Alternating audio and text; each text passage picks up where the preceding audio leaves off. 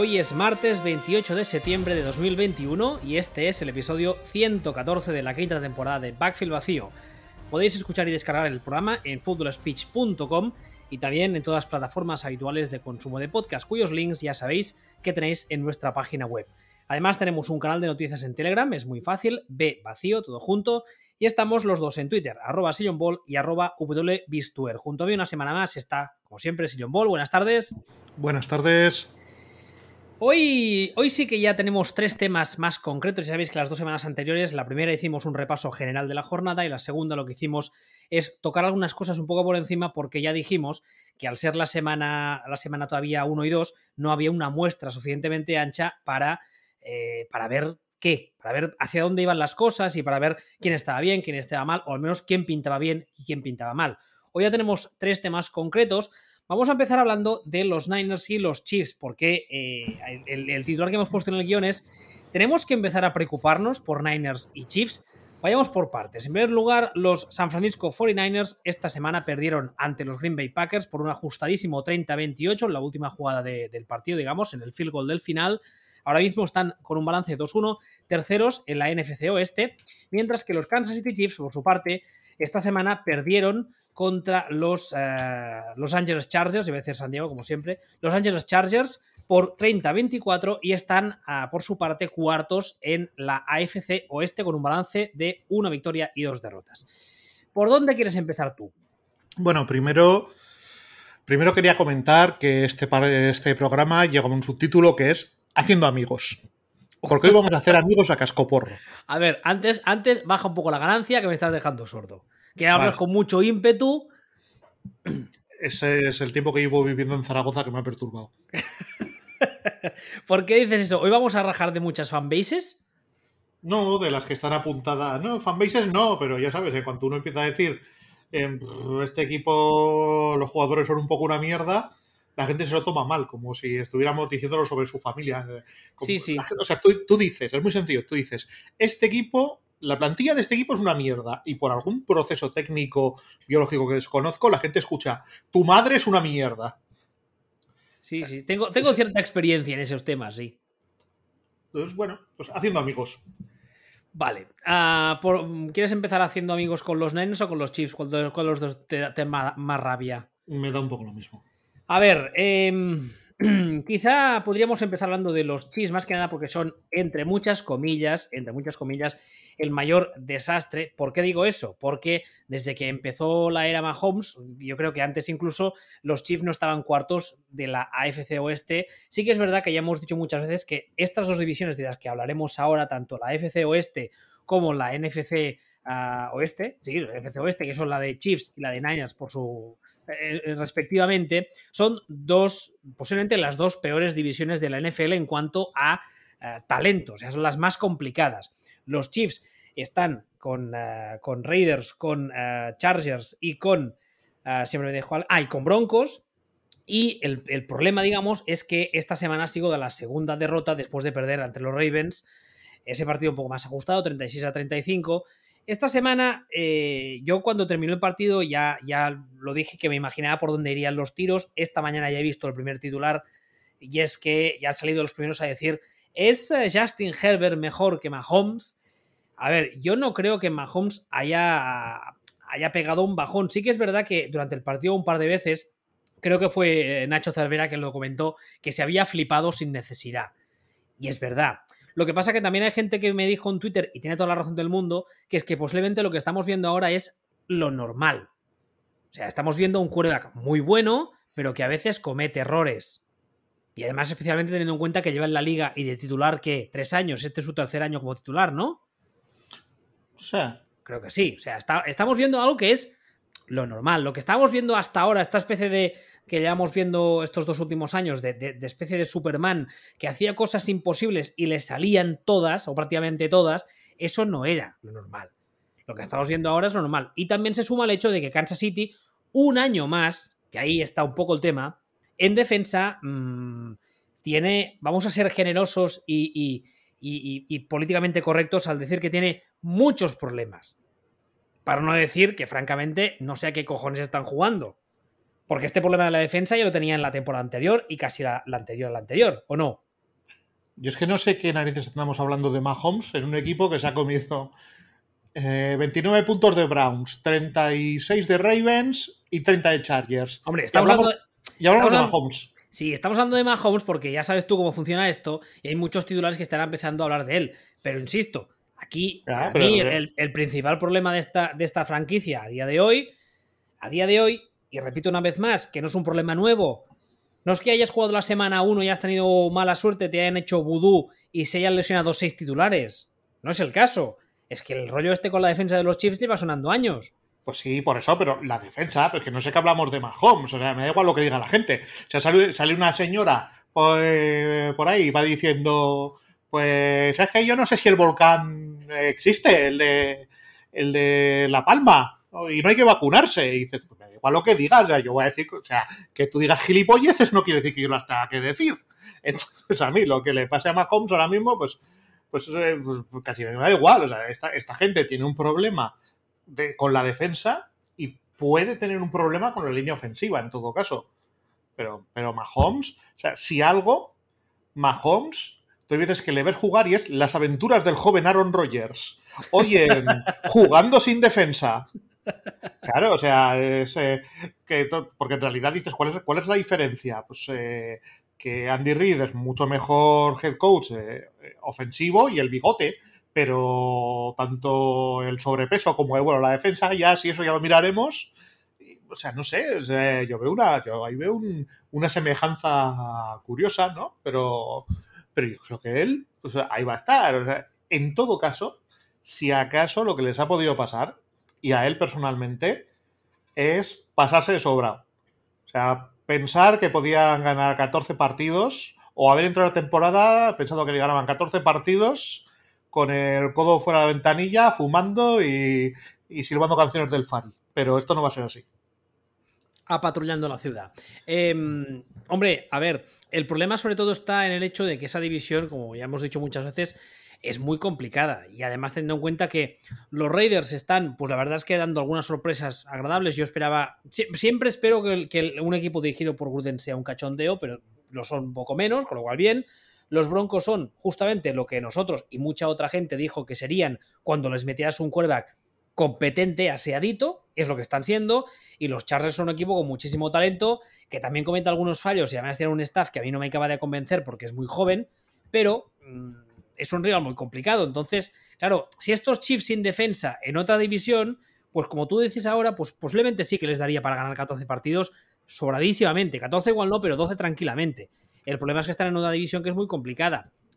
Entonces, además el calendario que les viene, lo tengo aquí delante, fácil, fácil no es, ¿eh? No, tienen calendario de, equipo de equipo bueno, que ya sabemos que en la NFL, cuando tú has sido el año anterior un equipo top, el año siguiente te putean con el calendario, generalmente. Entonces, yo ahora mismo, tal y como están las cosas en los Chiefs, viendo su calendario que les viene, a mí me dices que este equipo va a ganar solamente nueve partidos y me lo creo. Mm, no. ¿No? No. Hombre, llevan, una, victoria y les quedan 14 partidos, ¿no? Sí. Eh, Bills a día de hoy no les veo ganándolos, tal y como están en defensa. Washington, bueno, en principio deberían ganar, pero nunca se sabe. Titans, teniendo en cuenta cómo están en defensa, Derrick Henry. Te, he saltado a, la, Eagles, creo. Perdón, sí, me he saltado a Eagles. A, ese Powerhouse. Eh, sí, que les viene la semana que viene. En principio, este yo creo que van a ganarlo. Eh, Titans, teniendo en cuenta cómo están en defensa los Chiefs, les va a correr Derrick Henry, vamos. Que eso, no significa que vaya a ganar lo sé. Nah, nah. O sea, no. ¿No qué? Que no, que son súper favoritos para el partido los Chiefs.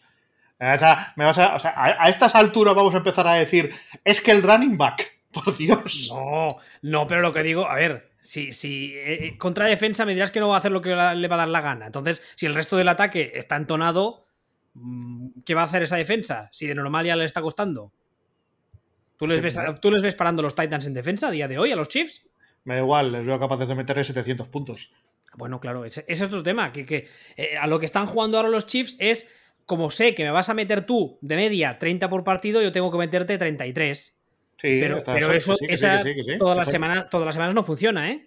que son los Packers inmediatamente después de ganar el anillo a Aaron Rodgers, aquel que ganó. Cuando parecían que se iban a comer el mundo y de repente dijeron, pues sabes qué, ahora ya no defendemos. Tú, Capers, aquí mandas tú. Pues más o menos, más o menos, más o menos. Ese feeling, el feeling da. Lo que pasa que, a ver, sobre el papel yo considero a Españolo mejor coordinador que, que Capers. ¿A ti Españolo no te suena como aquello de Steven Spielberg? Sí, sí, lo hemos dicho siempre, es verdad. Pero, esa parte, a nivel de X's and le veo un poco más capaz que Capers. Sí, por lo menos un poco menos, por lo menos solo la naftalina. Entonces supongo que irán, mejor, pero bueno, pero donde quiero llegar es que a aquellos, con bajarse del autobús, les daba para ganar 10 partidos. Solamente con, hola, soy Aaron Rodgers, toma 10 partidos. hola, soy Patrick Mahomes, toma 10 partidos. No, no tienen mucho, mucho, mucho misterio. El peligro real que tienen para, para llegar a esos 10 partidos, digamos, es la, es que se les caiga la línea ofensiva, que les pase un poco lo que les pasó en la Super Bowl. Que en la Super Bowl aquello eran tres conos y dos puertas giratorias del metro. No, no había. Y, ahí, pues, ahí ya sí que el quarterback no puede hacer nada. Pero sí, más o menos, más o menos se aguanta. Claro, es que van a llegar todos estos. Y, sí, hombre, pues de 10 partidos que juegues contra Titans no quiere decir que no puede, que no, que no los que los vais a ganar todos, pero de 10 partidos que esta gente juegue contra unos Titans, les van a ganar 8. A Giants les van a ganar 10. A Packers les van a ganar 8, 9. A Raiders 8. O sea, es, es, va así. Oh, son peligrosos, son, sí, son peligrosos. Pueden perderlo, pero de 5 ganan 4. Entonces, no. De cara a esto van a estar bien. El problema de esta gente es que esta gente, su objetivo no es meterse en playoff. Ni siquiera su objetivo. Ventaja de campo ni eso. objetivo es el anillo. Hombre, ya, pero, a corto plazo te interesa meterte en playoff con ventaja de campo. Sí, todo esto sí, pero si tú eres, si tú eres los Chiefs, y esto la gente de los Chiefs te, va a decir, llegamos a este punto y dices, oiga, que yo tengo al mejor jugador de esto. Ah, no, te voy a decir que no ganar el anillo sea un fracaso, pero objetivo claro es el anillo. O sea, hay dos equipos que tienen el objetivo ultra claro de anillo que son Buccaneers y son Chiefs. Uno porque tiene el mejor jugador de la liga y otros porque tienen probablemente la mejor plantilla de la liga. Y casi que lo sabemos todos. Y es lo, lo dicho, no ganarlo no es que sea un fracaso, pero el objetivo está clarísimo. No, no, no, no, no, no, no. Bueno, sí, como dice Homer. Si no es un fracaso, bueno, sí es un fracaso. No, sí, eso es como una. No fracaso, vamos a dejarlo en decepción, ¿no? ¿De fracaso? No, decepción, pero está muy, muy claro que el objetivo es, que el objetivo es este. si, si, esta gente llega al Super Bowl y la pierde, ¿has hecho buen año? Voy a decir, sí, pero no va a ser un sí, sino va a ser un sí, sí supongo que sí. Entonces, bueno, pues eh, si tu objetivo es ese, ahí el listón tiene que poner más alto y tienes que empezar a analizar las cosas con, más, con más dureza. Y esta defensa para eso no les da, pero para, pero para meterse en playoff de casi, casi, casi de paseo. Es que, es que han perdido contra Chargers y han perdido contra Ravens. Que no han perdido contra los Bengals. Bueno, a los Browns les ganaron de 4, ¿eh? Ya, y los Browns, que los Browns son muy malos o algo y no me he enterado yo. No, la verdad es que no. Llevamos tres años diciendo los Browns, jijijaja, los Browns, pan, plantilla top 3 de la liga. Fácilmente. O sea, el peor es el quarterback, el quarterback es bueno, además tienes a un, a un al Ed Rusher estrella que encima es de los mejores de la liga con un bigotito muy... no sé cómo definirlo. No le pega ese bigote. ¿Ves a ese señor tan increíblemente musculado y cachas y de repente ves ese bigotito y es como... ¿Es un hipster cachas? ¿Qué está pasando? Ay, puede ser, Von Miller es un hipster cachas.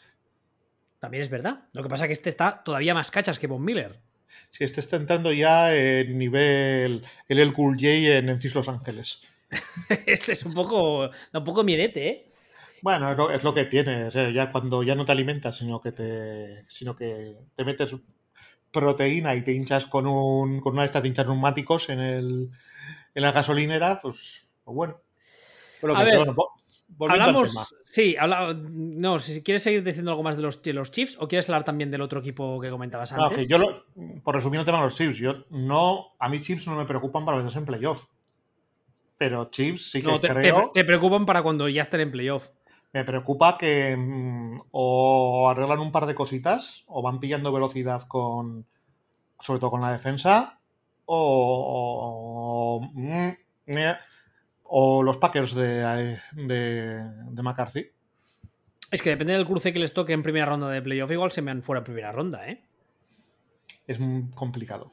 A ver, es complicado, sí, pero, o sea, si, si realmente no han arreglado los problemas que tienen en defensa, llegan a primera ronda contra un equipo que ofensivamente sea capaz de aguantarles un poco el ritmo a la hora de ahora no todas tú, ahora noto yo, ojo, cuidado, ¿eh? Hombre, si, si no cambia gran cosa, acaban de perder con dos equipos que tienen son el retrato robot de equipo que les puede tocar en primera ronda de playoff. Tanto Ravens como Chargers son dos equipos que tranquilamente se pueden cruzar en primera ronda de playoff. y serían favoritos contra ambos, pero ambos les pueden ganar como les han ganado. Lo que pasa que también yo, yo como decía antes, tengo a, Españolo en, digamos, en mejor estima que a Capers.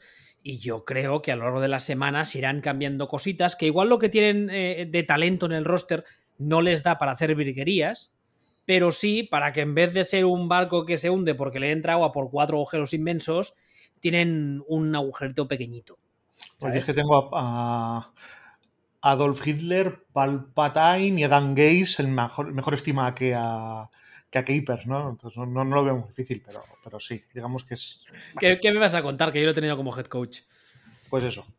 A ver, eh, el otro equipo del que hablamos ahora, que también es un equipo que en principio cuando empieza la temporada apunta, apunta, vamos, a uno de los contenders para el anillo y las cosas no acaban de funcionar, son los Niners. En el caso de los Niners, como decía antes, están con un balance de 2-1, están un poco mejor que los Chiefs, están terceros de su división en vez de cuartos, bueno. Pero esa situación que tú les ves jugar, seguramente os ha pasado a muchos, de que un par de años atrás eh, veías a los Niners jugar y era como, madre mía, estos tíos, ¿quién les para? Porque te pueden ganar de mil formas diferentes. En ataque son buenísimos, corre quien les da la gana, pasan eficientemente y en defensa son la leche. Y ahora mismo están como que, hay alguna cosa que, que no sabes exactamente qué es, pero hay algo que no, que no, que no. Que no te acaba de cuadrar, ¿no? Al menos a mí me pasa, no sé si te pasa a ti también. Yo tengo bastante claro los problemas que tienen estos Niners. Ya, es que... ya salió, ya salió eso, a ver. Hombre, a ver, que te has comido 33 puntos de los Lions. Bueno, sí, eh, eso sí, vale. Es que te has comido 30 puntos y has palmado contra Packers con una línea de una línea ofensiva de Packers que son cinco señores traídos por la calle unidos con cinta americana y plantados delante de Rogers. Y tu teóricamente buenísima defensa es que no ha podido con ellos. Claro, aquí es que tenemos dos, tenemos dos opciones. Una de dos. O el coordinador del, entrenador de línea ofensiva de Packers, eh, Adam Stevanik, es buenísimo, pero buenísimo. O sea, de hecho, el año pasado ya era la línea cogida con pinzas y se aguantó muy bien. Este año es exagerado, que, es, eh, que son nuestras madres, eh, Texas, tú y yo, y estamos aguantando. Y con el pepino de equipo que tiene, de plantilla que tiene Niners en defensa, no puede con ellos. O bien que, tienen problemas. O bien que, realmente, tienen problemas. Yo creo que tienen, tienen los Niners problemas a nivel defensivo, pero no tanto por una cuestión de, de, de, como decíamos antes, de falta de talento, sino por una cuestión de que no olvidemos que este año estrenan coordinador defensivo que además es un señor que es de Meco Ryans, que sí, que está muy bien considerado en la liga y que ha ido subiendo peldaños y tal, y que dicen que tiene un futuro muy brillante. Como jugador, era un jugador con un fútbol IQ inmenso, pero eh, es, nuevo. O sea, es el primer año que está cantando jugadas. Así que yo creo que el problema viene más por ese lado. No, no, la plantilla. Es que la plantilla sabemos que talento tiene en defensa. Sabemos que tiene. Entonces, pues lo digo. Mm, hemos visto, llevamos tres partidos, que, realmente a Eagles les han ganado por los pelos, a Lions les han ganado por los pelos y dices, que no, ha sido tal. No, no, se han comido 33 puntos de Lions y el partido ha ido. O sea, es que realmente había mandanga ahí, no, fue, no fue un aplastamiento. Y el de Eagles tampoco. Y con Packers palmaron. Y ya decimos que la línea de Packers está como está. Y tampoco has conseguido reventar a las líneas de Lions y las líneas de Eagles. Insisto, Lions y Eagles. Que antes, que es que, claro, decimos, no, no, estos van mejor que, los chips. Estamos seguros. Mira con quién ha palmado chips Y mira con quién, vale, no ha palmado, pero ha ganado por los pelos y pasando las moradas, Niners. O sea, Niners ha tenido un calendario que deberían estar 3-0 con 60 puntos de, de diferencia, en más menos. Y de eso, y de eso nada. Por cierto, el, el partido de esta semana especialmente, Garópolo está, está en ese punto en el que es un cuerva que dices, bueno, vale bien, pero de vez en cuando circuit, o sea, circuit, circuit, circuit, mierda. Bueno, ¿Cortocircuita? Eso, cortocircuita y, y comete errores de bulto, pero, pero, pero gordos, gordos, ¿eh? La primera parte es abominable. O sea, y de vez en cuando te lanza. la Te primera parte lanza que hace es abominable. pero ya no, ya no a nivel general de que está jugando mal. O sea, de vez en cuando está haciendo un drive sostenido, normal, bueno, bien, no. eficiente. Ya, pero, pero me refiero, de vez en cuando pasa. O sea, está haciendo un drive normal, entero, que dices, vale, el drive está bien, está moviendo las cadenas, y de repente te lanza un pase que dices, ¿qué haces? ¿Qué has leído ahí? ¿Qué coño haces? Y por ejemplo, esta semana hay uno de esos pases que termina en intercepción. Con lo cual te mata, día, te, te mata el drive. La primera parte era para decir, pues a lo mejor tenemos que poner al chaval. Es que el chaval no va, no va a jugar peor que esto. La primera O parte sea- contra Eagles, dices, ¿eh? ¿Eh? No, contra Packers. Ah, vale. Es que el chaval no, el chaval no va a jugar peor que esto. Yo no sé si es porque sabe que está, que está nada y menos de perder el puesto, si porque sabe que al, al final se está jugando un próximo gran contrato en otra parte que será posiblemente el último. Yo no sé si es que ya no está pudiendo con la presión, si sabe que el entorno ya no le quiere, que está calentando la silla, no sé qué es. Pero no, o sea, psicológicamente, de vez en cuando hace clic y no está ahí. No está ahí porque los errores de bulto que está cometiendo, cuando empezó a jugar con los Niners, no los cometía. Era un quarterback que quizá no era un top 5 de la liga, pero era un quarterback muy eficiente, que era lo suficiente, o sea, era lo que necesitaba este, esta ofensiva para ejecutarse. Y ahora no. Ahora llevo, un- llevo unos, cuantos, unos cuantos cuartos y tal, cogiendo cuartos de aquí y de ahí, que, que madre mía, yo no sé dónde tiene este hombre en la cabeza. No, pues bueno. está siendo- pues es- les está, ahora mismo les está generando más problemas que, que soluciones. Yo no, sé, yo no sé si diría tanto, pero Hombre. sí que le veo jugar y cada vez que lo estoy viendo jugar es en plan, ay, ay, ay, ay, ay, ay. Pues eso es generarte más problemas que soluciones. Pues es así, o sea, estás, estás, estás siendo un quebradero de cabeza constante. Te tienen que, tienen que buscar la forma de, de tapar tus limitaciones constantemente. Constantemente. Y si a esto le sumas el tema de, oye, esta, esta línea defensiva, porque aparte, Niners, la forma de defender de Niners consiste básicamente en, vale, tú eres el quarterback, yo te aplasto de forma que no tengas tiempo de lanzar, así que casi que me va a dar un poco igual lo que tenga yo en la secundaria, porque Bueno, vas a es un- estar es un- asfaltado. Es un modelo muy, muy modelo clásico Pittsburgh. Es el modelo ese de que en secundaria soy justito, pero da igual o se minimiza porque mi, mi- mi- mi, eh, front seven es tan brutal y presiona de forma tan, tan brutal que mm, da igual. Y entonces, pues. Tú ves, y tú ves los partidos de este año y dices, pero si están teniendo tiempo de lanzar. Claro, ¿Qué pasa el otro, qué pasa el otro día? Que llega el hipster antes conocido como Aaron Rodgers, se pone, coge el balón y dice, ¿por cuánto tiempo tengo? Buah, a ver, ¿dónde estaba de Dante Adams? Ah, no, espera, pues, pues, espera, vamos a, voy a tomarme un café a, a ver si se, si se queda libre. Se coge, se va, se toma el café, dice, no, pónmelo para llevar, vuelve, llega al campo con el café, toma, y dice, ah, ya está libre, se lo lanza. Y no han superado la, y no han superado la línea. A mí. Esto es nuevo, esto no pensábamos. Yo por lo menos no pensaba. Esto parece una de las sorpresas gordísimas de, de esta, de esta temporada, eh, lo que está haciendo la defensa de Niners.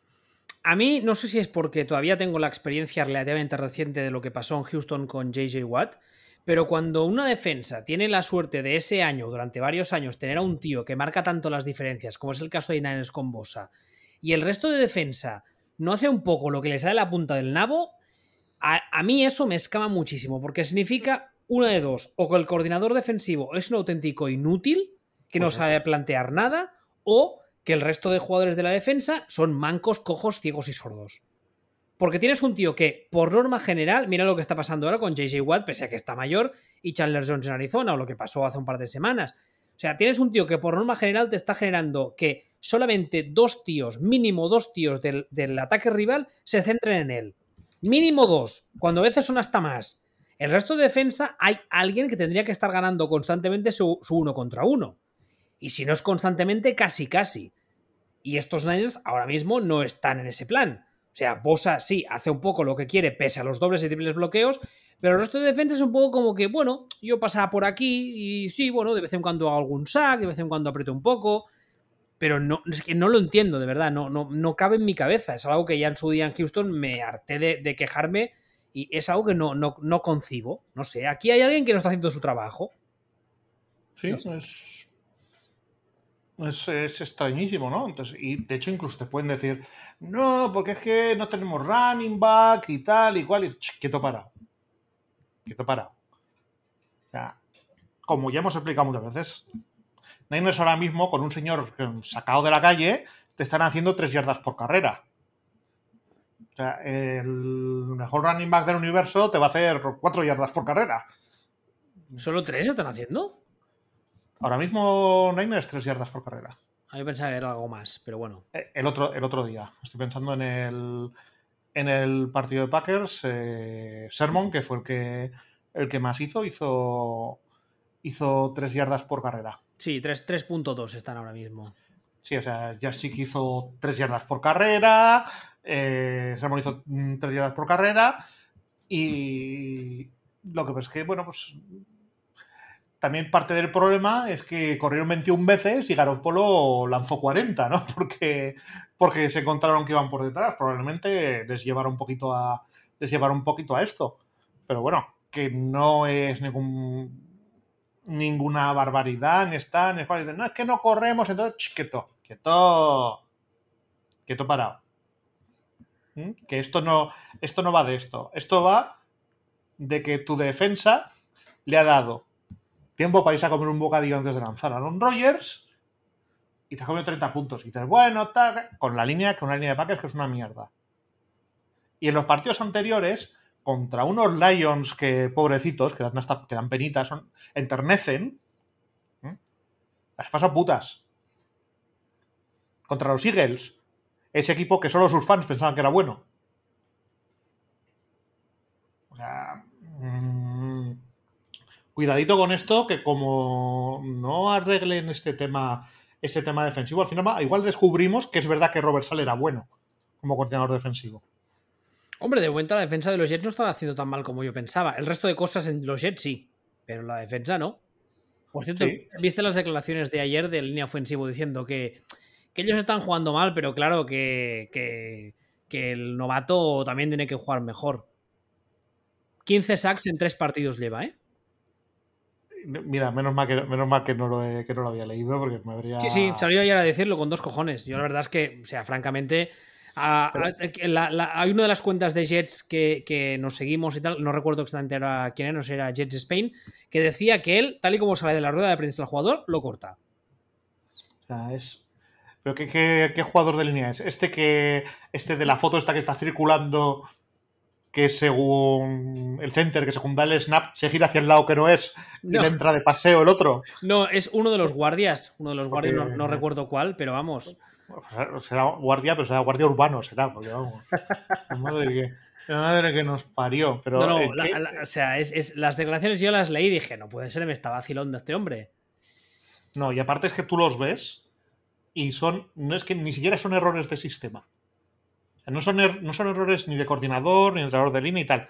Son errores de, de este jugador no tiene ojos. no sé, son, cosas ya de decir, Buah, se puede tener poco talento y luego está esto. No, no, es una cuestión de que realmente ves los partidos y, no, no parece que nadie sepa qué está pasando en la línea ofensiva. O sea, no, no se comunican entre ellos, no parece que tengan un esquema de bloqueo claro. Eh, también está el tema del talento individual, que eso tampoco ayuda, evidentemente, la falta de talento individual. Pero es un conjunto de cosas, es de esas veces que ves una unidad que está realmente muy mal entrenada muy mal entrenada o, insisto, que son otras cosas que también suman, pero es que no se enteran de nada, de nada, no se enteran de nada. La imagen esta que dices tú que corre es, es sintomática porque es que realmente está el center girado hacia el lado que no es, el guardia mirando hacia no sé qué, y hay una puerta en medio inmensa por donde pasaríamos tú y yo, y está el, el rusher ahí en medio como diciendo, no es, no es posible, no pueden ser tan malos. No puede ser esto tan fácil. El guardia está haciendo un double team y el. Pero es que el center está girado de lado hacia, el lado que no es. Es el center, es el center. es el que está girado, está defendiendo al hombre invisible. Es, es, brutal, o sea, y eso, eso es, básicamente, es un fallo de comunicación. Es un fallo de que la línea, cuando rompe el Hadel y se ponen en la línea y empiezan a asignar bloqueos y tal, hay gente que no se está enterando de nada. Entonces, no sé, cambia gente, mueve gente, corta gente, yo qué sé. Estamos, gente... en la, estamos en la jornada 3. O sea, las cosas hay que esperar a que se hagan cuando toca hacerlas, pero no te vas a volver loco a cortar titulares el 12 de septiembre. Ahora ya empieza a tocar, pero. Hombre, pero, esa, línea es atroz, ¿eh? Ya sé que es atroz, pero ¿cuándo la quieres cortar? Que llevamos tres semanas. Pues ayer. No puede ser esto, hombre. Que luego pues tienen los santos, los santos huevos de decir, no, es que el quarterback tiene que jugar mejor. De verdad, ¿eh? Yo soy Zach Wilson, tío. Le digo, mira, oye, yo qué sé, voy a jugar a béisbol, que es por saco. Aquí os quedáis. Qué gente. Sí, tranquilamente. Pero bueno, tampoco, tampoco está tan mal. Uh, cambiamos de tema, ¿te parece? Vale. El segundo tema de hoy dice así: la han liado los Colts apostando por Carson Wentz. Los Colts esta semana mmm, perdieron contra los Tennessee Titans, rival divisional, 25 a 16. Ahora mismo van 0-3, van uh, últimos de su división, creo recordar. Y eh, bueno, pues, pues ese es el titular. ¿Por qué, ¿Por qué, crees que la han cagado? ¿Realmente crees que el, principal problema de esa ofensiva es Wentz? Otros que en línea ofensiva también están para, vamos. No, la, línea está, la línea está regular. Vamos a decirlo así. Vamos a ser, vamos a ser cariñosos y vamos a decir que está, es una puta mierda, que es que no puedo nada. Sí, la línea es una mierda. Entonces, vamos a ver. Si tú tienes una línea de mierda, coges y te dedicas y traspasas una tercera ronda y una segunda ronda condicional, que esta de paso no sé yo si la van a si, si van a tener que pagar, por un tío que tiene estrés postraumático de las hostias que le daban cuando estaban los Eagles. O sea, Wentz está jugando mal. Y además de estar jugando mal, te has ido a buscar un tío como Wentz cuando tu problema es que no tienes línea. Yo.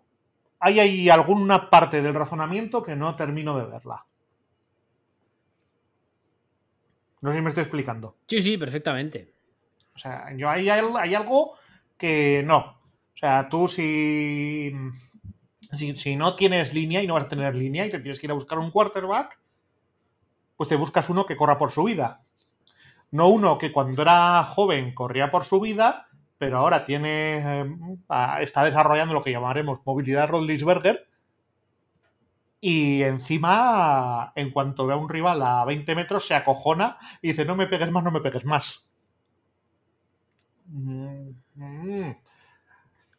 Para lo bien entrenados que, están los Colts o que lo han estado últimamente y, y, las generalmente buenas decisiones que han tomado, me parece que aquí la han podido liar muy gorda. Hombre, el hecho de que la, llegue el, tu quarterback titular a la semana 3, no que salga de este partido, o llegue cuando, a la semana 3 significa que se ha jugado solamente dos partidos y ya lleve con ambos tobillos hechos polvo y tocados y tal, y hasta el último momento esté que no sabe si jugará y si jugará al 100%, es un poco sintomático. Sí que es verdad que yo creo que la, el, el, el plan sobre el papel estaba muy claro que era mm, rejuntar a Frank Rich con, con, con uh, Carson Wentz, que habían Por trabajado muy bien en Eagles y tal. Lo que pasa que, bueno, eh, lo que tú dices de la línea, y es un poco, un poco me dio la, la, sensación de lo que estuve viendo el otro día con Chicago, que si, si quieres luego les mencionamos de pasada. Eh, si tú sabes que tienes una línea que tiene muchos problemas, hay formas de intentar minimizar esos fallos. No vas a eliminarlos del todo porque la falta de talento es la falta de talento.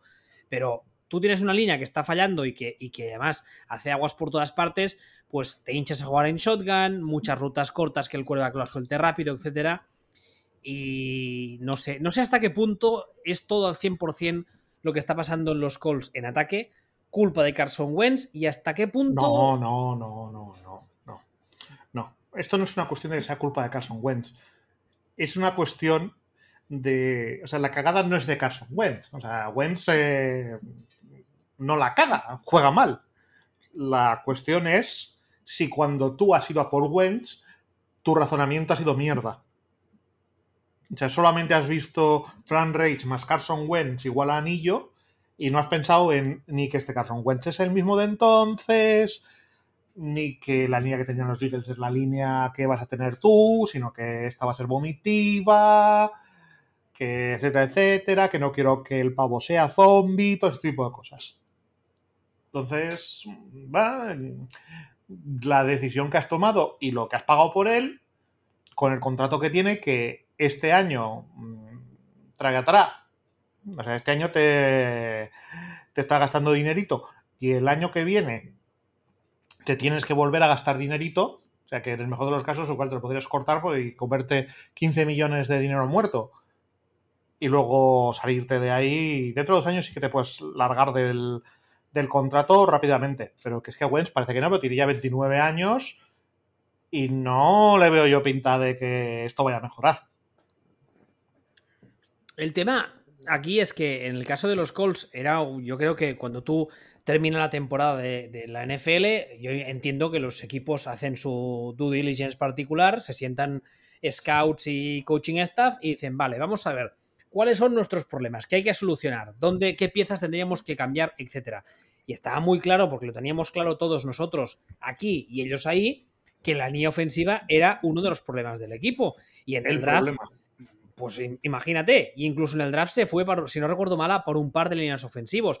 Y aún así, la línea sigue siendo un problema inmenso. Perdona que te, perdona que te diga. En el draft, yo cuando yo cuando les voy, yo cuando les voy viendo, les voy viendo moverse y voy diciendo, no están haciendo, no están haciendo gran cosa. O sea, en primera ronda se llevan un defensive end. Y dices tú, entonces yo, mira, yo miraba la lista de qué necesitan los, los Colts. Miraba el defensive end y decía yo, aquí, aquí algo raro. O sea, igual me estoy, igual me estoy enterando mal. ¿Sabes? Igual, igual somos nosotros. Y llega segunda ronda, ¿y sabes lo que draftaron en segunda ronda? Pues no me acuerdo, pero seguro que no era la línea ofensiva. Un defensive end otra vez. No me jodas. Tal cual. Y digo yo, yo seguiría diciendo, me he debido de perder algo. ¿Habrán drafteado una línea ofensiva en la, en la ronda uno y medio? A lo mejor. Pues igual, igual me he perdido algo. Entonces, eh, una vez que llegas a esto, o sea, sumas eh, cómo estaba la línea, lo que han drafteado, y más Carson Wentz en su estado actual, y dices, ¡buah! Peligro. ¿Sabes lo que te quiero decir? no termino de entender. No termino de entender bien qué es lo que han hecho y cómo lo han hecho. Porque incluso dices, habrán drafteado un línea ofensiva eh, más adelante, no sé en la siguiente elección que tuvieran, en cuarta ronda, un tight end. Sí, además, pues en, quinta ronda, un safety. Además, Chris, un quarterback.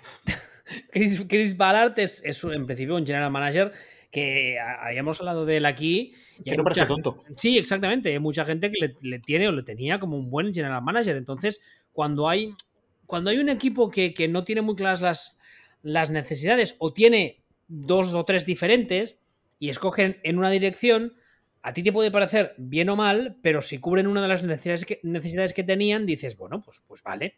Pero cuando tienen una necesidad tan clara y pasan de ella, es como, ¿qué, hacéis? Pero si se supone que, no hay tontos. Es, eh, pregúntale a Aaron Rodgers qué opina de que no le draften receptores. Sí, por ejemplo. ¿Sabes? O sea, es, es, viene a ser lo mismo. En séptima ronda, un receptor. O sea, en, séptima ronda trastearon un guardia. Bueno, pues en la posición 248. Es que es, es que es, tremendo. si lo piensas, es tremendo. Y dices, bueno, pues bueno, no pasa nada, porque tenemos este chico que es como Russell Wilson, le pone, es que ponemos de quarterback y va a correr, y, o como la hormiga atómica esta de los Cardinals, o de este, este, este, perfil de quarterback y va a correr por su vida y va, va, a crear y va a hacer tal, fuera en las jugadas que rompen y tal. Y dices, no, mira, tengo a, tengo a 2.0. O sea, coges a, coges a lo cruzas en un laboratorio con el príncipe Harry y te sale el quarterback de, de los Colts. Creo que, que Rollisberger no es muy fan de la caza. Este sí. ¿De la caza? Sí, de la caza, de cazar, de cazar bichos con escopeta. Este es muy paleto, ¿eh? Carson Wentz. ¿Y Rollisberger de dónde es, por cierto? Rollisberger. Eh... O sea, no es, solo parece paleto, no es paleto. ¿Lo buscas no, tú? Es, eh, eh, creo que es de, ¿Lo estás buscando? Creo que es de Ohio, ¿no? Sí, Ohio, vale. Ohio, bueno. Ohio es, es un lugar curioso. De, de Pensilvania. No, no, no, esto, es cierto. O sea, de Pensilvania no recuerdo qué analista político de Estados Unidos, uno de los grandes, los importantes, los conocidos, no sé, no sé si no fue James Carville, dijo que era eh, Nueva York a un lado, Chicago al otro y Alabama en medio. Hostia. De, de Pensilvania. Y sí, básicamente es eso. O sea, son es el mundo civilizado a un, a un extremo con, con, Filadelfia, el mundo civilizado a otro extremo, con, a otro extremo con Pittsburgh y el medio Alabama. Y Ohio es, tengo tres ciudades y el resto es Alabama. Pues, pues ya, ya, vendría a ser Big Ben. ¿Cómo hemos sacado hablando de Big Ben, por cierto? Bueno, um, porque de... la movilidad de Wentz ah, no sí, es la misma que la que sí. tiene Rodlisberger ahora. ¿Tan mal le ves a Wentz, en serio? No, es una hipérbole, pero ah. pues esa pinta tiene. Lo que pasa, el, el problema es que no, le veo yo yendo a mejor si la línea no va mejor las próximas semanas. Y que la línea de los Colts vaya mejor las próximas semanas es algo que ahora mismo se me antoja complicado. Por ahí, por ahí llegamos a la conclusión de lo que estábamos comentando, que es, es muy posible que la hayan cagado porque no hay una concordancia entre virtudes de tu quarterback y lo que debilidades de tu quarterback y lo que tú has creado o puesto a su alrededor para minimizar debilidades y hacer que se vean más las virtudes, sino todo lo contrario. En fin, eh, el último tema de esta semana es el siguiente. Equipos que salen de ciclos victoriosos y su incapacidad para reconocer su falta de talento. Entre paréntesis, tú has puesto Steelers y Patriots.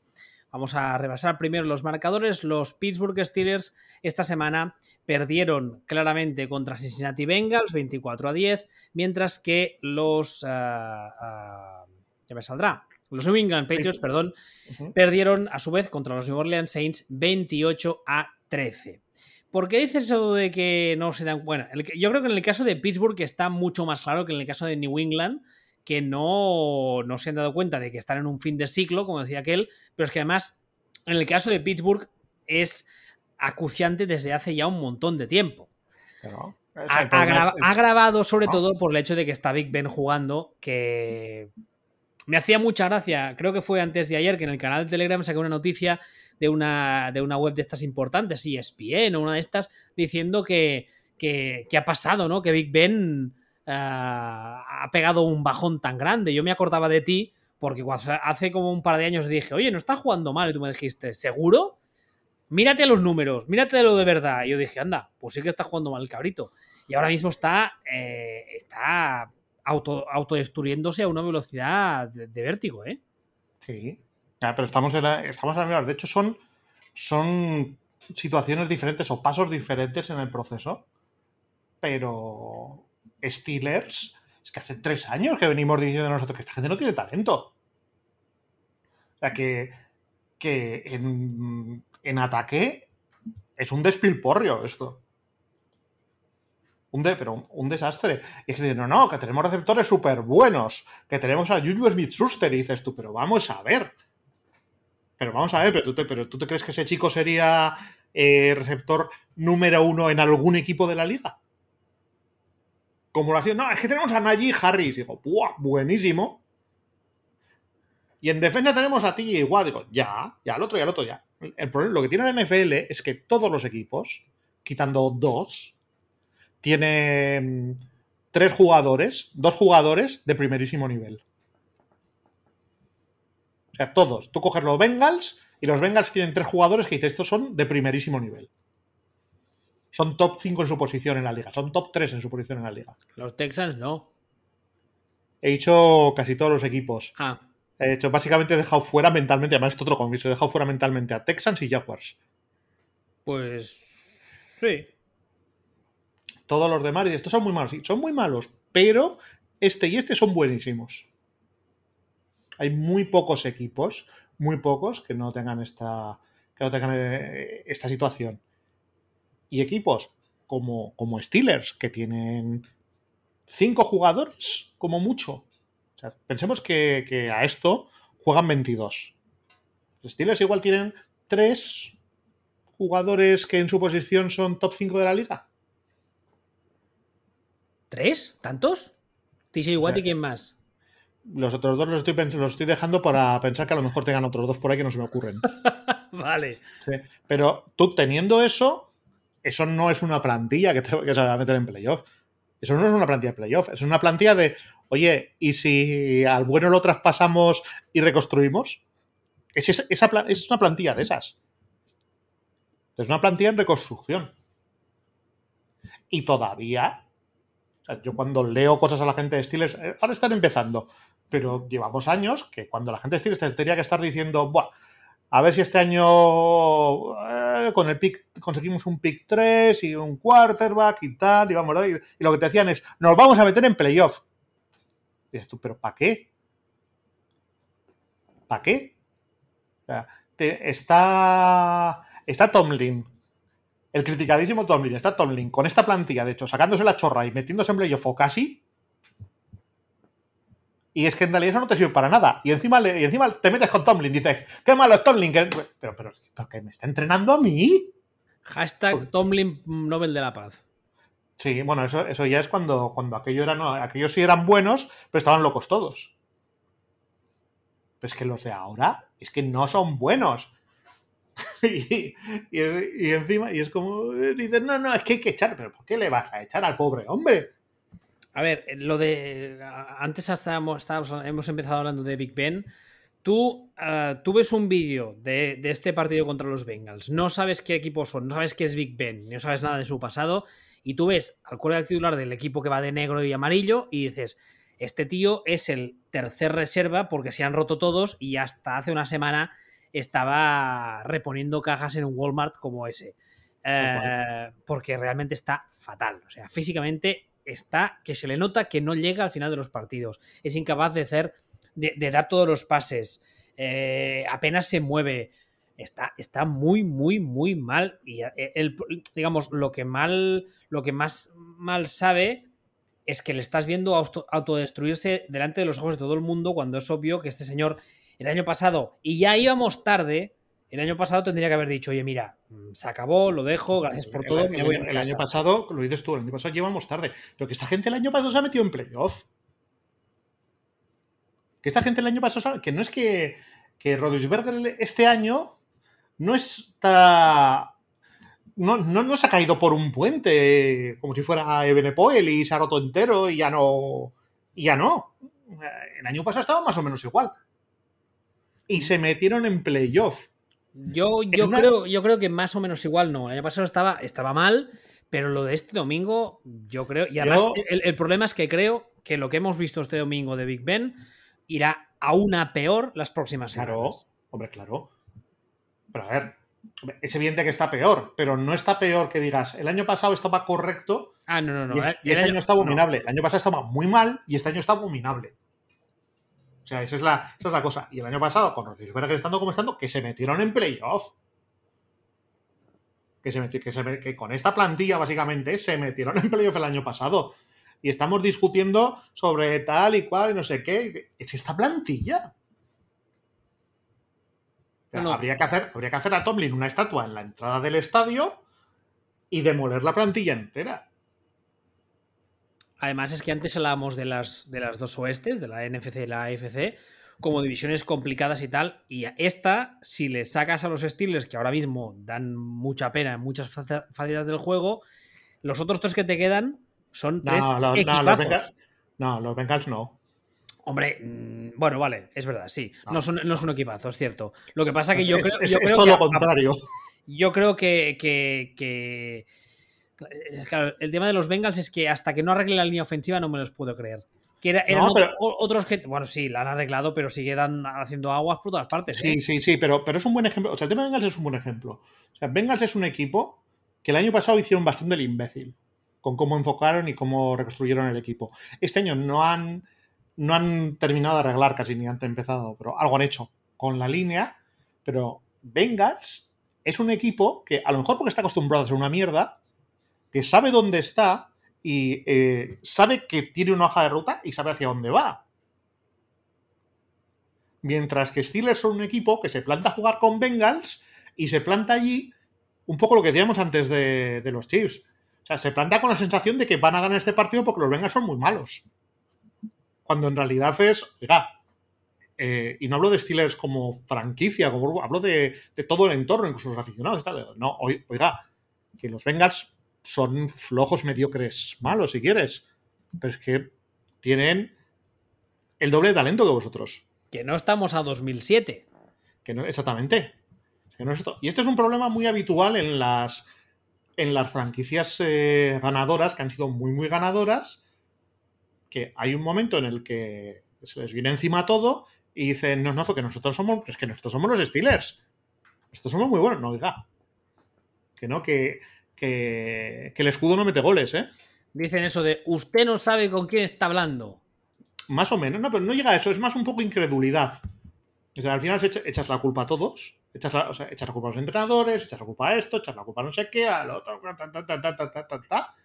echas la culpa a este jugador en concreto, pero cuesta muchísimo salir, mirar de lejos y decir, no, no, es que, que, que, que no, que no, que no tengo, que tengo un tío de primer nivel en toda la plantilla. Y hablando de franquicias con pasados históricos que no acaban de creerse que la cosa ya no es lo que era, tú antes hablabas también de los Patriots, que los Patriots a su vez, como he dicho antes, esta semana perdieron 28 a 13 contra los ah, New Orleans Saints, están 1-2 segundos de su división, segundos de su división más que nada porque es una división donde están los Jets y están los Dolphins que no están tan mal como los Jets, pero déjalos correr. Y para más Inri, esas cosas que tiene el karma, tan divertidas, esta próxima semana les llega a, Brady con los Buccaneers, que además apenas necesita, creo que son 68 yardas para convertirse en el máximo pasador de la historia del NFL, ¿no? ¿Así? ¿Ah, no, no, no, no tenía ni idea. Creo que sí, creo que sí. Que esta, esta, estoy hablando de memoria en cuanto a la efeméride. Las yardas, si no son 68, son 63. Pero vamos, que lo conseguirá este fin de semana es más que obvio. Lo cual tiene su gracia. ¿Qué ahora que es Brice el, que tiene el récord? Creo que sí. Ahora te lo miraré. Te buscaré la, la efeméride correcta, pero. No, no te, creas. o sea, es un dato que me importa. Me importa un pimiento de ese tipo de cosas. Es el récord de quién tiene el tobillo más gordo y ese tipo de cosas no me interesan demasiado. Bueno, pero tiene su gracia. Sí, sí, no, eso ya para que le interese. tiene, tiene, tiene su gracia que rompa el récord justamente este fin de semana contra, contra los, contra los Patriots. Pero bueno. Y, no está, y no está buscado en el calendario eso. No, ¿qué va? No, hombre, no. ¿La NFL buscando estas cosas? No, hombre, no. Qué mal pensado eres. ¿Qué va? En fin, a lo que decíamos. Eh, los Patriots también son otra franquicia que tú llevas ya un par de años criticándoles. No, no es criticando. O sea, eh, bueno. Si, en realidad Patriots no están haciendo mal las cosas. O sea, hay una notable diferencia entre Patriots. O sea, de hecho, los menciono juntos porque hay una diferencia enorme entre Patriots y Steelers. Y es que Steelers están haciendo las cosas de culo y Patriots están intentando hacer bien las cosas. De entrada, Patriots tienen un quarterback. Tienen un quarterback con pinta de a lo mejor es nuestro quarterback del futuro. Que ya es mucho más que lo que tienen los Steelers. Sí, sí. O sea, el problema, el problema que tiene Patriots, Patriots, bueno, tiene dos problemas. Patriots tiene un problema que es un bendito problema y es que tiene probablemente el mejor entrenador de todos los tiempos. Eh, lo que sirve para que tus resultados siempre sean superiores a los resultados de tu plantilla, a al, nivel de tu plantilla. Al, nivel, de talento, claro. Sí, o sea, que es un, que es un poco algo que les, está que les ha pasado a Steelers, es lo que estaba diciendo, que el año pasado se ha metido en playoff. y la gente era Tony División, pero que te ha metido en playoff, que ha metido, pero que que ha metido en playoff aquí a, esta cuadrilla de, de, negaos. Al ejército de Pancho Villa. Al ejército de, al ejército de Pancho Villa. Y, el tema es que con Patriots, como es Belichick, a nadie se le pasa por la cabeza decir Belichick de misión. Y es mejor entrenador que Tony, lógicamente. pero, pero un poco te genera un poco lo mismo. Claro, el año pasado llega Steelers, te hace, no me acuerdo, no sé si fue 8 8, no sé cómo fue para meterse en, para meterse en playoff, y eso directamente redunda en que el pool de talento que tienes disponible cuando tú drafteas es mucho menor que si drafteas en el pick 3 o en el pick 2 o cuando tengas que draftear de cara a tu nivel de talento, ¿no? Dice, no, ordenamos por el, por el nivel de talento. ¿Dónde draftean Steelers? El 4, el 5. Ya, pero es que es que se ha metido en playoff. Ah, bueno, entonces draftean el 16. Y con Patriots es un poco lo mismo. Patriots tienen el bendito problema de que como sus resultados siempre son mejores que el talento que tienen en su equipo, pues les, les va a costar encontrar encontrar cómo recargarse de cómo recargarse talento. Que luego encima te viene algún listo y te dice, bueno, pues ya cogimos a Brady en séptima ronda. Sí, como si eso no fuese una cosa que pasa una vez cada 3.000 millones de años cuando los astros se juntan. ¿Tú sabes, lo que es la, ¿Tú sabes lo que es la campana de Gauss? Sí esta movida que es como lo de. Este, esta línea que es como la del Principito cuando la serpiente se comía el elefante. ¿Así? ¿No? Y dices, pues. Pues al final. Es que las cosas caen donde tienen que caer. O sea, en primera ronda. No siempre vas a encontrar el mejor talento, pero tienen muchísimas más posibilidades de encontrarlo en primera ronda que en séptima. Y del no, porque es que encontramos a fulanito, a Richard Sherman lo drafteamos en quincuagésima ronda. Que me parece muy bien. Que me parece muy bien. Pero, no es lo habitual. Claro, o sea, en, estás destacando la excepción cuando tendrías que, fijarte en la norma. Atontado. Antivacunas. Que es muy tonto. Ah, por cierto, hay un tema que la gente no lo suele poner encima de la mesa ha, sonado alguna vez en los últimos años, y es que Belichick tiene todos los récords habidos y por haber. Tiene los anillos, tiene el dinero, eh, y tiene yo una no sé edad. Yo, no sé qué pinta entrenando todavía. Tiene una edad, ¿eh? Cuando digo yo tiene una más. Eh, creo que te ya están sí, sí. en los 70. Mm, no creo que llegue. No, creo sé, pero, vamos, pero, si sí, o sea, está, un año. Está en taitantos, sí. El, el, próximo abril cumple 70, ahora está están 69. ¿no? Pensaba que tenía pensaba que andaría por 67, 68. Pues el, yo admiro muchísimo que Belichick en esta época que eh, apesta reconstrucción, que se la esté comiendo. Normalmente cuando, cuando uno ha pasado por todo esto y está en un ciclo de estos en los que tiene que hacer cosas como contratar a Cap Newton, pues eh, coge y dice, ¿sabes qué? Que, esta, que el marrón que os lo comáis vosotros. Llama a Robert Kraft al masaje tailandés y que se busque, que vaya buscando otro entrenador. No tú, no, McDaniels, otro, uno de verdad.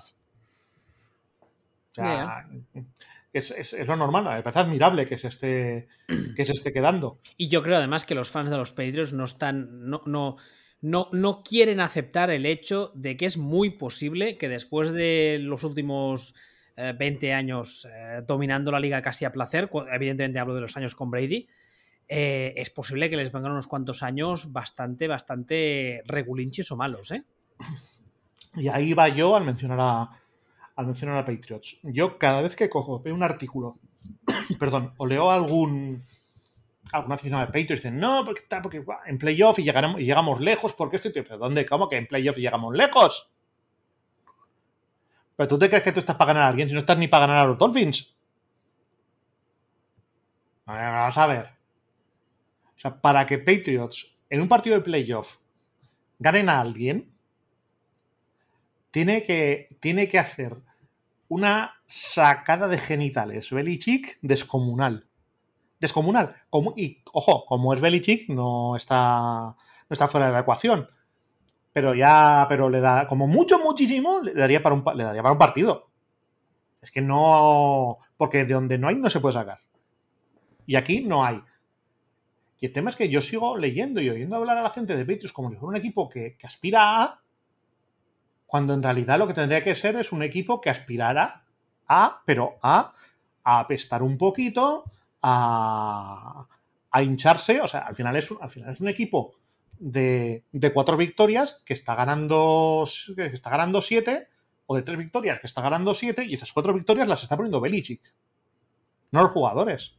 Y tiene que empezar a, comportarse aún más, y creo que ya lo están haciendo bastante, como un equipo de tres victorias y con lo que eso implica.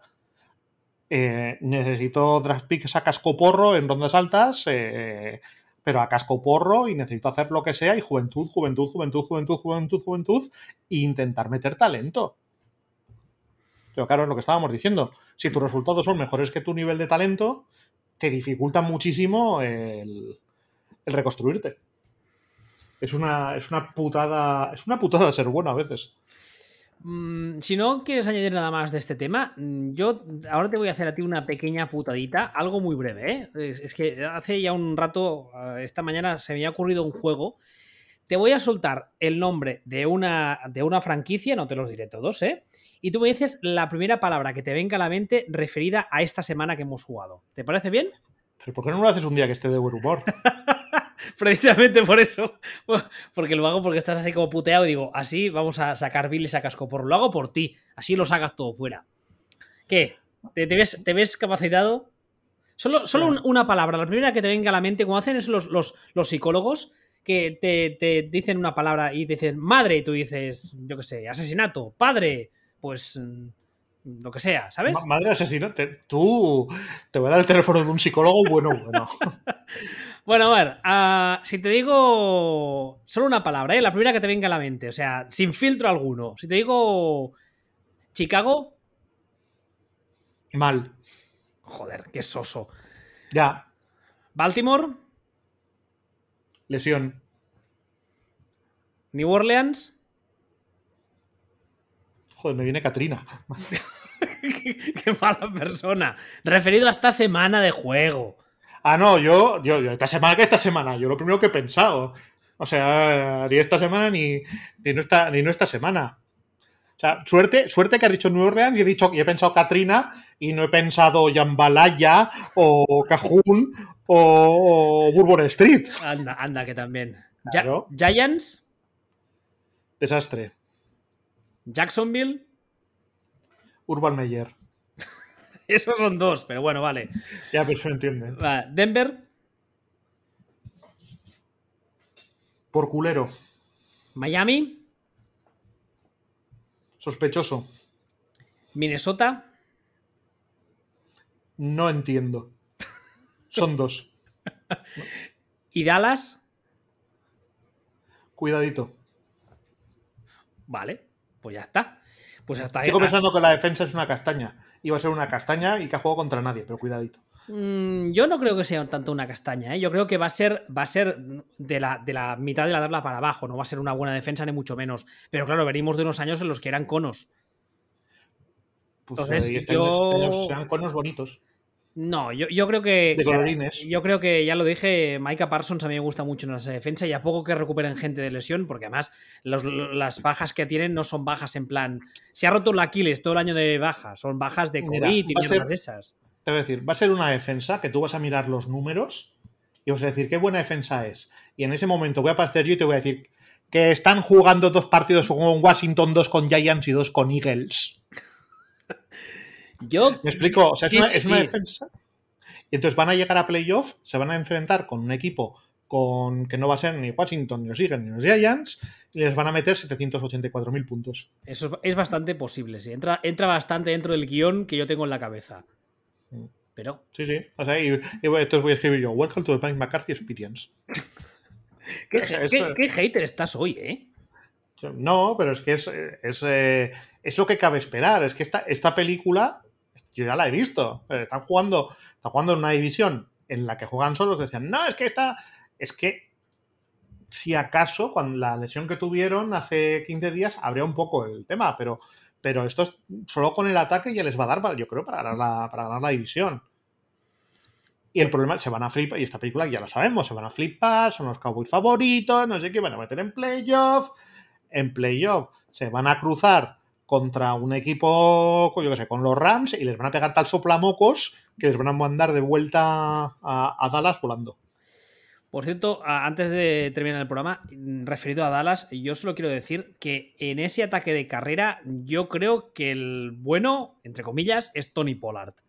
porque es un tipo que no se le está dando el crédito que creo que merece, que sí, que sí, que es muy bueno Zeke, no sé qué, que el contrato tal y cual, pero yo creo que lo que hace tan bueno a Zeke y en extensión al ataque es Pollard. Y después de ver el partido esta semana, mmm, pienso lo mismo. Sí que es verdad que la defensa de Filadelfia tenía muchos problemas y tiene varios, varios lesionados y tal, pero... Yo creo que el, yo creo que el running back no importa. Bueno, viene un poco a colación con eso, porque Tony Pollard es un señor que está ahí cobrando patatas fritas en comparación con el otro. Exactamente. Eh, ese dinero que le has pagado a Siki Elliott, y este es un ejemplo muy claro, ese dinero que le has pagado a Siki Elliott te lo podías haber ahorrado, que se lo pague el tonto, el problema es que el tonto habitual eres tú, y eso pues al final marca diferencias. Y, ya está. O sea, es que me parece un caso súper, súper, súper claro de los running backs no, no importan. Que insistimos en lo que quiere decir, que es que la diferencia entre el mejor running back de la liga y el peor running back de la liga es infinitamente menor que la diferencia entre el mejor y el peor en cualquier otra posición. Así que gástate el dinero donde realmente vayas a notar una diferencia entre contratar o poner en el campo a, a un tío de mierda. En fin. Bueno, pues nada, si no quieres añadir nada más ni soltar más bilis, yo lo dejaría aquí. Vale. no, si no. No, si no es esto, si realmente es. No es bilis, es la cruda realidad. vale. Ya sabéis, arroba sillonball, arroba y hasta la semana que viene. Hasta luego.